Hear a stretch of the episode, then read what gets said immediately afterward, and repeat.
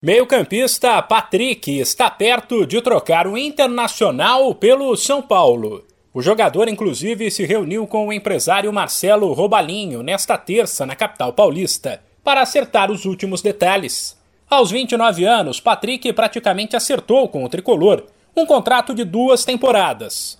O São Paulo, ao que tudo indica, vai comprar uma parte dos direitos econômicos do jogador e não será uma troca. Inicialmente se falou num acordo que previa a ida do também meio-campista Lisieiro para o clube gaúcho. Existe sim uma negociação para que o volante vá para o Internacional, mas as conversas não têm nenhuma relação com o caso de Patrick. Considerado em outros momentos uma joia da base do São Paulo, Lisieiro perdeu espaço nos últimos meses e está fora dos planos do técnico Rogério Ceni. Nesse caso, ele seria emprestado ao Internacional. Ainda sobre Patrick, o jogador está no Colorado desde 2018 e foi protagonista em vários momentos, além de ser um dos líderes do grupo. Ele participou de 30 dos 38 jogos do Brasileirão do ano passado.